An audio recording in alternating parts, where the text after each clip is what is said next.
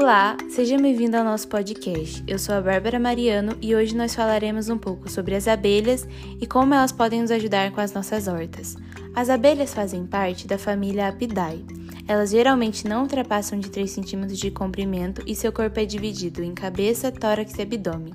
Elas possuem também olhos compostos, dois pares de asa, três pares de perna e um de antena. Tais seres vivos são extremamente importantes na polinização de diversas plantas em todo o mundo. Dessa forma, sem as abelhas, provavelmente diversos animais e plantas não conseguiriam sobreviver e por muito tempo.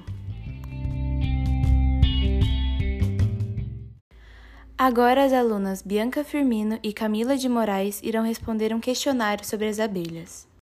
A abelha é praga na horta? Não, pois são extremamente eficazes no processo de polinização essencial de algumas plantas.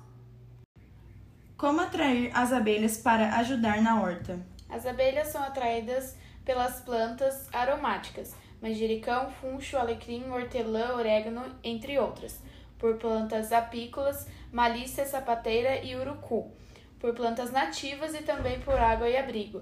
As abelhas preferem árvores de pequeno porte, como as jabuticabeiras, pitangueira e a goiabeira.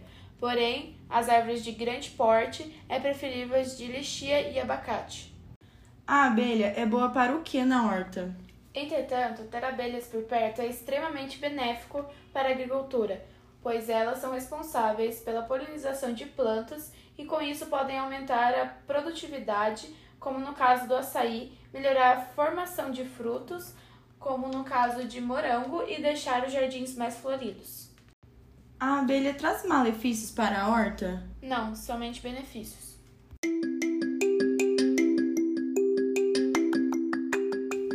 Esse é o nosso podcast e espero que tenham gostado.